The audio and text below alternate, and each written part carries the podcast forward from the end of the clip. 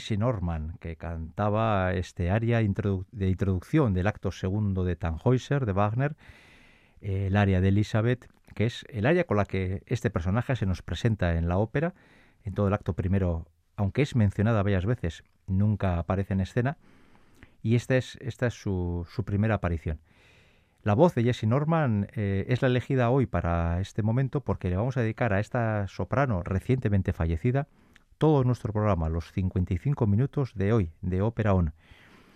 Eh, yo no sé si ustedes habrán apreciado, pero desde luego a mí me parece que hay muy pocas voces, ha habido muy pocas voces en los últimos 30, 40 años que hayan tenido este, esta densidad, este timbre tan oscuro como le ocurre con la voz de Jesse Norman. Yo creo que es una voz eh, fácilmente identificable. Eh, quizás no haya sido un personaje mediático en Europa eh, como, otros, como otras sopranos de la misma época, pero desde luego a nivel eh, teatral, tampoco es que Jessie Norman hubiera cantado mucha ópera en el escenario, era una cantante que sobre todo al final de su carrera se dedicó más a los recitales, pero era una mujer de un magnetismo físico eh, impresionante, con un físico peculiar, desde luego estaba muy lejos de ser una mujer pequeña, y una mujer que con un estilo también muy, muy personal para presentarse ante el público y una voz que para mí, eh, insisto, tiene un color muy especial. Es una voz densa, una voz oscura, una voz de soprano eh, con una carga dramática bastante importante y a mí me parece una voz eh, muy hermosa. ¿Por qué hemos empezado este programa dedicado a Jessie Norman con el área de Tannhäuser? Pues porque ella debutó en 1969 en los teatros, debutó precisamente con esta ópera, Tannhäuser, cantando el papel de Elizabeth y debutó en la Ópera Estatal de Berlín en, el año que ya he mencionado, en el 69. Vamos a hacer un repaso de algunos de los papeles, algunos de los muchos papeles que hizo Jesse Norman, para repasar su voz, para que el oyente de Radio Vitoria tenga la oportunidad de descubrir, si es el caso, o eh, si ya la conoce, disfrutar de la voz de una de las sopranos más importantes de los últimos 30-40 años y que nos dejó en el 2019 a la edad de 70 y 74 años, si no me equivoco. Bien, el segundo papel que he elegido para repasar eh, eh, la vida artística de Jesse Norman es un personaje que cantó en escena, pero de un compositor que no en, el que no se prodigó o con el que no se prodigó en exceso, y es Giuseppe Verdi.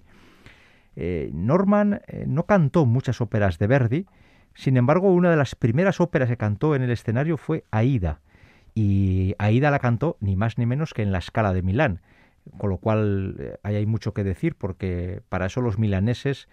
eh, y en general los italianos eh, suelen ser bastante, em, se sienten muy guardadores del espíritu verdiano y cuando alguna cantante de otros, de otros lugares, como esta estadounidense, además de raza negra, se pone a cantar un papel italiano, para ellos es muy importante que se sea escrupuloso con el estilo y con las formas italianas y desde luego Jesse Norman consiguió bastantes adeptos y consiguió un reconocimiento general por la calidad de su interpretación también en Verdi, aunque ya he dicho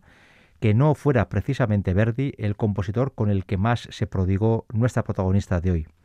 Vamos a escuchar una grabación de 1973, es decir, una Jessie Norman relativamente joven. Aquí tiene 28 años y, y va a cantar la que es una de las áreas fundamentales de la protagonista de Aida, Oh Patria Mía. Vamos a escuchar este área y luego seguimos repasando algunos de los papeles más eh, conocidos y reconocidos en la voz de Jesse Norman.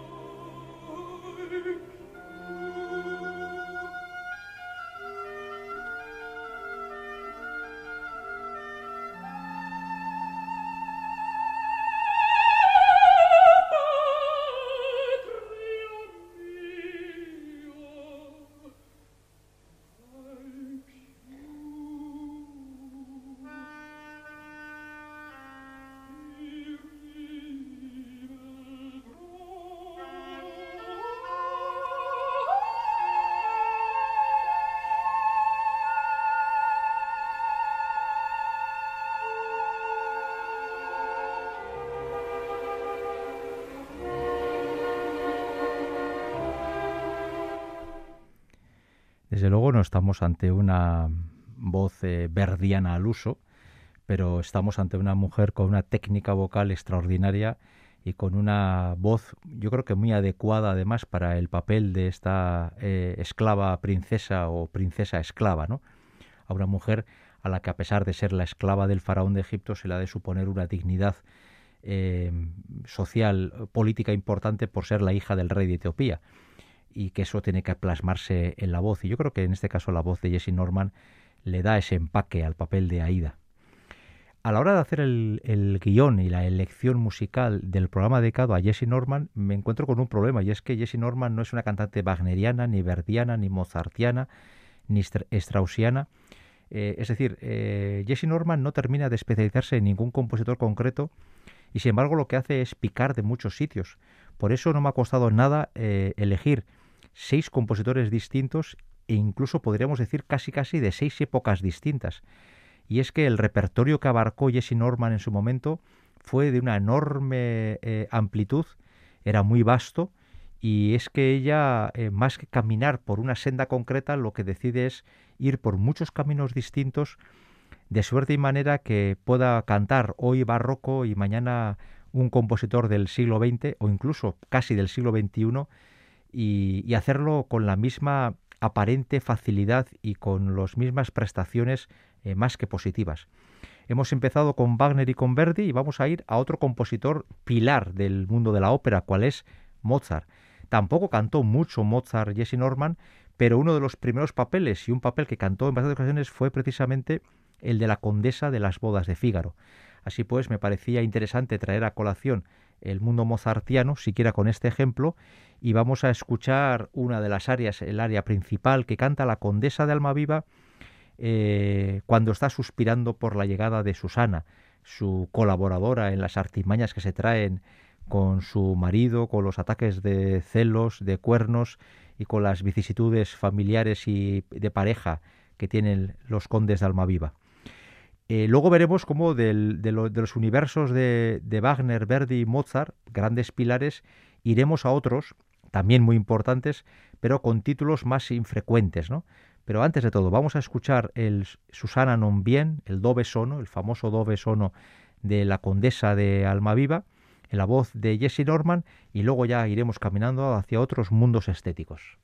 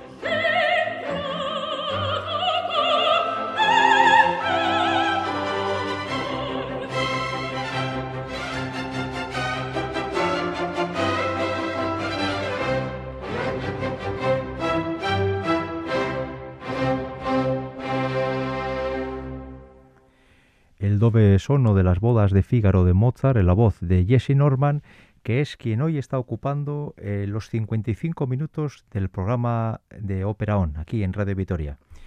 Irene Martínez en el apartado técnico y un servidor Enrique Bert ante el micrófono somos quienes construimos esta propuesta que gira en torno a esta soprano estadounidense que falleció hace pocos meses, hace apenas dos años, y que eh, tuvo una vida artística de lo más peculiar, porque apareció y desapareció de los escenarios dependiendo de los, sus momentos vitales, y además porque muchas veces cantó papeles que no eran muy habituales en los teatros.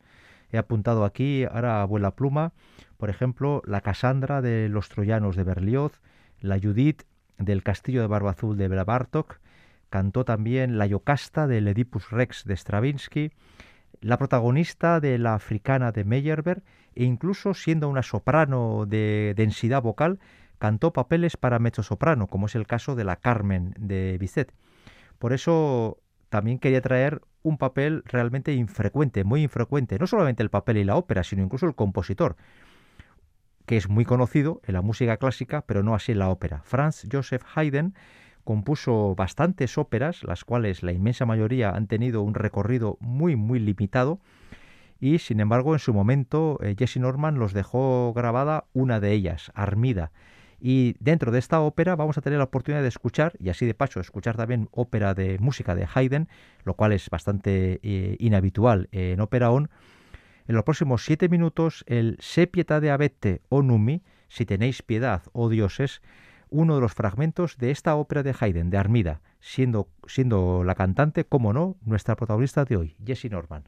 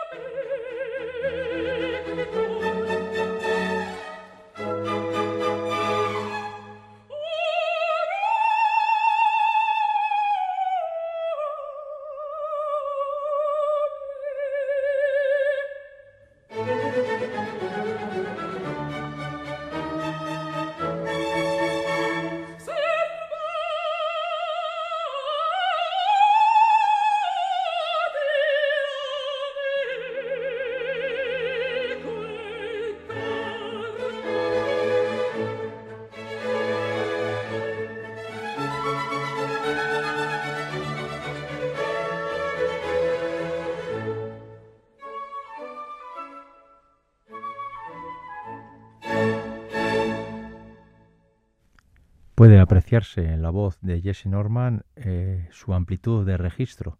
Puede abordar notas propias de una mezzo-soprano con absoluta solvencia y poco después caminar por las notas más agudas de una soprano lírica con la misma solvencia. Era una voz eh, muy especial y la verdad es que eh, también la carrera de Jesse Norman fue bastante especial. Siendo estadounidense, debutó antes en Europa que en Estados Unidos y de hecho en Estados Unidos no debutó hasta 1900, bueno, no lo voy a decir bien, en el Metropolitan de Nueva York, no en Estados Unidos. En el Metropolitan no debutó hasta 1983. Llevaba 14 años de carrera y en Europa ya le habían eh, escuchado en más de un papel. Pero tampoco tanto, porque en el 75, cuando su carrera estaba despegando, decidió retirarse de los escenarios y estuvo cinco años ausente, dedicándose a hacer algo que yo creo que al final así fue lo más importante de la carrera de Jesse Norman. Recitales tanto en oratorios como en recitales de lead, en solitario. Y en ese sentido hay que decir que Jesse Norman eh, se hizo muy popular en sus recitales eh, donde interpretaba lo mismo eh, obras del clasicismo, como puedan ser, por ejemplo, Mozart, Beethoven o Brahms, compositores del tardo romanticismo, como Wagner o como Mahler, y compositores eh, muy modernos, como puedan ser, por ejemplo, Olivier Messiaen o la estadounidense Judith Weir. Y eh, ahí es donde yo creo que em, Jesse Norman alcanzó la máxima plenitud artística. Además, el cantar en recitales le permitía abordar papeles que de hecho nunca cantó en el escenario. Por ejemplo, el, el más célebre seguramente sea el de Isolda. Eh, Jesse Norman grabó en varias ocasiones y cantó muchísimas la escena de la muerte de Isolda, la muerte por amor de Isolda, en Liebestot. Pero eh, Jesse Norman nunca cantó la Isolda completa en escenario. De hecho, por ejemplo, de Wagner, salvo que me equivoque, solamente cantó cuatro papeles. La Elizabeth del Tannhäuser, la Elsa de Lohengrin, la Siglinde de la Valquiria y, y la Kundry de Parsifal es decir, papeles bastante distintos eh, entre sí, pero que eh, el amplio registro de Jesse Norman le permitía abordar con bastante eh, acierto. ya hemos visto cómo no tenía ningún reparo en cantar cuestiones canciones u óperas relativamente modernas. Antes hemos mencionado el tema de Bela Bartok, tampoco vamos a hablar de Bela Bartok como un compositor contemporáneo, pero estéticamente sí es eh, digamos, algo rupturista en su momento, en 1911. Cantó también eh, eh, Francis Poulenc, por ejemplo, Los diálogos de Carmelitas, donde cantaba a, Madame Lidoine, no cantaba la protagonista, no cantaba Blanche de la Force. Y cantó incluso canciones y lead de muchos compositores estadounidenses contemporáneos. ella fue bastante prolija en eso de dar voz a, las, a los y las compositoras que vivían coetáneamente a, la asistencia de la misma Jesse Norman.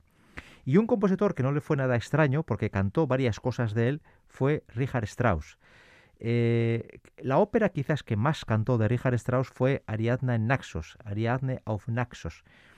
aunque quizás la grabación suya más célebre sea de otra ópera, Salomé.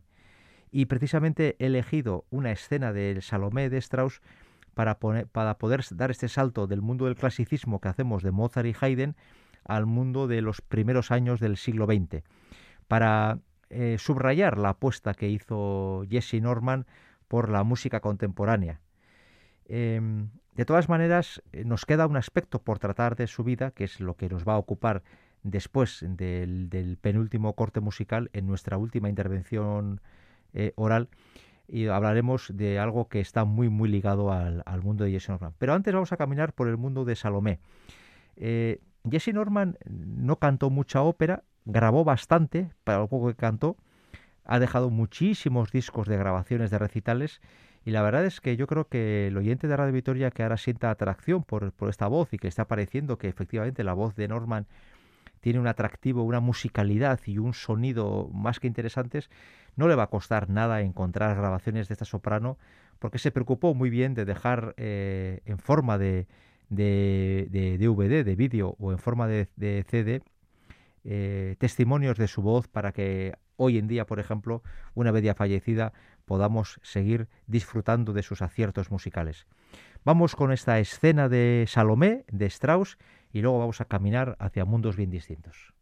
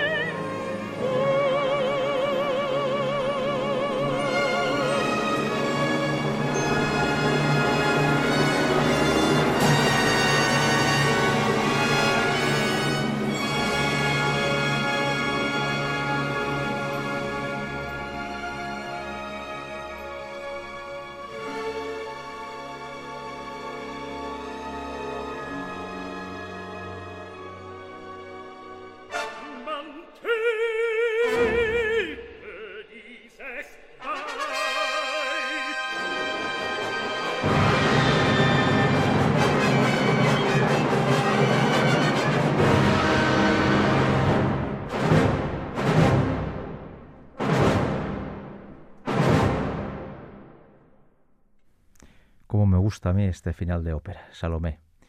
Eh, he de reconocer, esto es una, una elucubración o una tontería de las mías, pero he de reconocer que los finales de Salomé y de Electra, estos dos son dos de mis preferidos para oír en directo. Me parece una auténtica descarga de adrenalina para músicos, cantantes y para el director. Estos acordes tan secos, contundentes, tan categóricos, ¿no? que, que abren y cierran eh, estas dos óperas que en su momento supusieron un auténtico hito en la forma de entender el canto y en la forma de entender el desarrollo de la dramaturgia eh, de la ópera, de la ópera del, siglo XX, de la primera década del siglo XX. Hemos tratado de presentar eh, con cinco ejemplos musicales lo que ha sido la carrera de una soprano peculiar. Peculiar porque si hacemos eh, caso a la información que hemos conseguido acerca de su vida artística, lo cierto es que la, carrera artística de Jesse Norman encima de los teatros de ópera no fue muy larga, apenas unos veintipocos años. Ha habido cantantes, muchos, que han pasado de los 30 y de los 40, eh, incluso se han readaptado o se han recolocado en otras tesituras o en otro tipo de papeles porque parecen ser adictos al escenario ¿no? y no poder salir del mismo. Sin embargo, en lo que hablamos de ópera en sentido estricto, la carrera de Jesse Norman no fue muy larga. A partir de la década de los 90 del siglo pasado, eh, Norman eh, se dedicó sobre todo al mundo del recital y, del, y del, de ese mundo paralelo al que antes eh, anunciaba que íbamos a comentar ahora, ¿no? que es el tema del gospel y del jazz. Jessie Norman era una cantante que vivió con la música prácticamente desde que nació una mujer eh, negra, de raza negra, eh, donde el gospel y el jazz no le eran en absoluto ajenos, y una persona que desde muy pequeñita tuvo una relación muy directa con la música, con la música propia de, unos Estados Unidos en donde las personas de raza negra en los años 40 y 50, eh, Jesse Norman nace a los pocos días de finalizar la Segunda Guerra Mundial y apenas un mes después de que los americanos eh, lancen las primeras bombas atómicas en Hiroshima y en Nagasaki. Bueno, pues el 15 de septiembre del 45 nace Jessie Norman. Eh, para una mujer negra en ese momento alcanzar algunos hitos artísticos era muy bien, eh, muy complicado era bastante complejo. Y sin embargo eh, Jesse Norman lo que hizo fue ir a Europa, en Europa se buscó las alubias y ya he dicho antes que debutó en el 69 en Berlín cantando a Richard Wagner. Y en el Metropolitan de Nueva York, la gran casa estadounidense de la ópera, no debutó hasta el 83. Es cierto que luego tuvo una relación muy eh, importante con esta casa, pero a partir de los años 90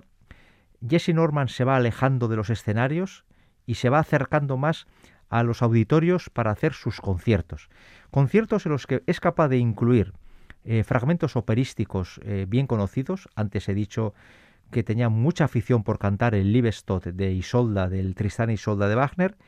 También podía incluir eh, canciones o el Lied alemán, desde Mozart o Beethoven hasta Mahler, Alban Berg o Arnold Schoenberg. Podía incluir canciones de compositores y compositoras contemporáneas. En este sentido hay que decir que hizo un esfuerzo muy importante por eh, hacer más conocida la obra de Judith Weir y también cantaba eh, gospel, fragmentos de jazz y espirituales negros. Y en ese sentido eh, también es relativamente fácil encontrar fragmentos musicales de Jessie Norman en este mundo, un mundo en el que ella se encontraba como pez en el agua, muy feliz era prácticamente la música de su infancia y para ella eh, cantar eso era pues algo natural, que no le suponía ningún tipo de esfuerzo. A partir de finales de los 80, primeros de los 90 también Jesse Norman desarrolló una actividad digamos lo que social o político-social bastante importante. Es curioso, a mí me llama la atención, que fue la artista invitada en la, en la toma de poder, en la toma de posesión por segunda vez del presidente Ronald Reagan en Estados Unidos, un hombre muy conservador. Y también fue invitada a la toma de posesión de Clinton, de Bill Clinton, un hombre demócrata. Con lo cual parece ser que Jesse Norman debería tener un estatus político-social, eh, por así decirlo, por encima de las ideologías. Fue invitada a cantar, por ejemplo, en, el, en, el, en un cumpleaños, en el sexagésimo cumpleaños de Isabel II de Inglaterra. Fue invitada a cantar en el segundo centenario del aniversario de la Revolución Francesa en París. Fue eh, nombrada embajadora cultural de la ONU por Javier Pérez de Cuellar, en su momento secretario general de esta entidad. fue, em, participó en las inauguraciones de Juegos Olímpicos, participó también en distintos conciertos de canciones que creo que se llaman crossover o algo así, que son canciones que no tienen nada que ver con el mundo clásico, pero que en las que Jesse, Norman también era capaz de participar. Em, participó en musicales o en conciertos líricos, pero no estrictamente clásicos, con artistas de la categoría, por ejemplo, de Kathleen Battle, una soprano, desde luego muy distinta a Jessie Norman, también negra y que también era bastante amiga de estos de este tipo de eventos. Quiero decir con todo esto que Jesse Norman era una persona que en un momento dado abandona los escenarios eh, clásicos operísticos y tiene una actividad cultural mucho más ligada al, concierto y que en ese, en ese desarrollo del concierto Jesse Norman no tiene ningún reparo en abordar géneros radicalmente distintos, en ocasiones dentro del mismo recital y en otros creando recitales al uso bien para la música clásica, bien para el jazz, bien para el gospel o bien para eh, canciones eh, que vengan del mundo del musical o de las operetas y demás. Eh, tengo por aquí en algún sitio que efectivamente, por ejemplo, grabó un álbum con las canciones de Michel Legrand, un señor que también ha fallecido no hace mucho y que es uno de los grandes símbolos de la canción parisina y de la y de los, del musical en Francia, ¿no?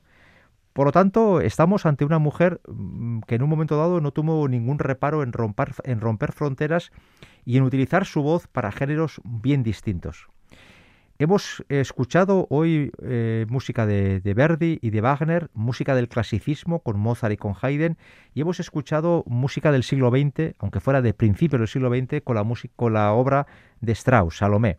Nos queda el barroco. También le dio al barroco eh, Jesse Norman. Por ejemplo, cantó varias veces el Dido y Eneas de Henry Purcell y cantó algunas áreas sueltas de Händel y de otros compositores del barroco. Eh, como antes he dicho, que no era estrictamente verdiana, ni wagneriana, ni mozartiana, tampoco era una cantante eh, em, especialista en la música barroca y sin embargo sus aportaciones, que fueron contadas, sin embargo tuvieron una alta calidad. Por eso he pensado que podíamos despedir este programa con los últimos cinco minutos y medio de Dido y Eneas de Henry Purcell, en el famoso Lamento de Dido, que no hace mucho en Ópera On lo, escuchamos eh, en el programa que hicimos monográfico precisamente de la ópera de Henry Purcell, de Dido y Eneas. Pero es un lamento bien hermoso y que en la voz de Jesse Norman adquiere un punto de congoja que a mí me parece que lo hace aún más atractivo. Dido llora la ausencia de Eneas y parece querer asumir el fin de su vida por la ausencia de su amor y esta, esta sensación de, de absoluta infelicidad, lo digo bien, infelicidad que quiere trasladar la, la, reina, la reina de Cartago, queda perfectamente dibujada en esta voz oscura y tan hermosa de Jesse Norman. Con el lamento de Dido cerramos este programa 204 de Operaón y mi único objetivo ha sido, si es el caso, descubrirles la voz de una gran soprano y si no, si ya la conocían, haberles permitido disfrutar de su música durante treinta y tantos minutos que hemos oído hoy la voz de esta grande nacida en Georgia el 15 de septiembre de 1945 y que falleció en Nueva York en septiembre del año 2019. Con el lamento de Dido, de Dido y Eneas de Henry Parcel, hasta la semana que viene.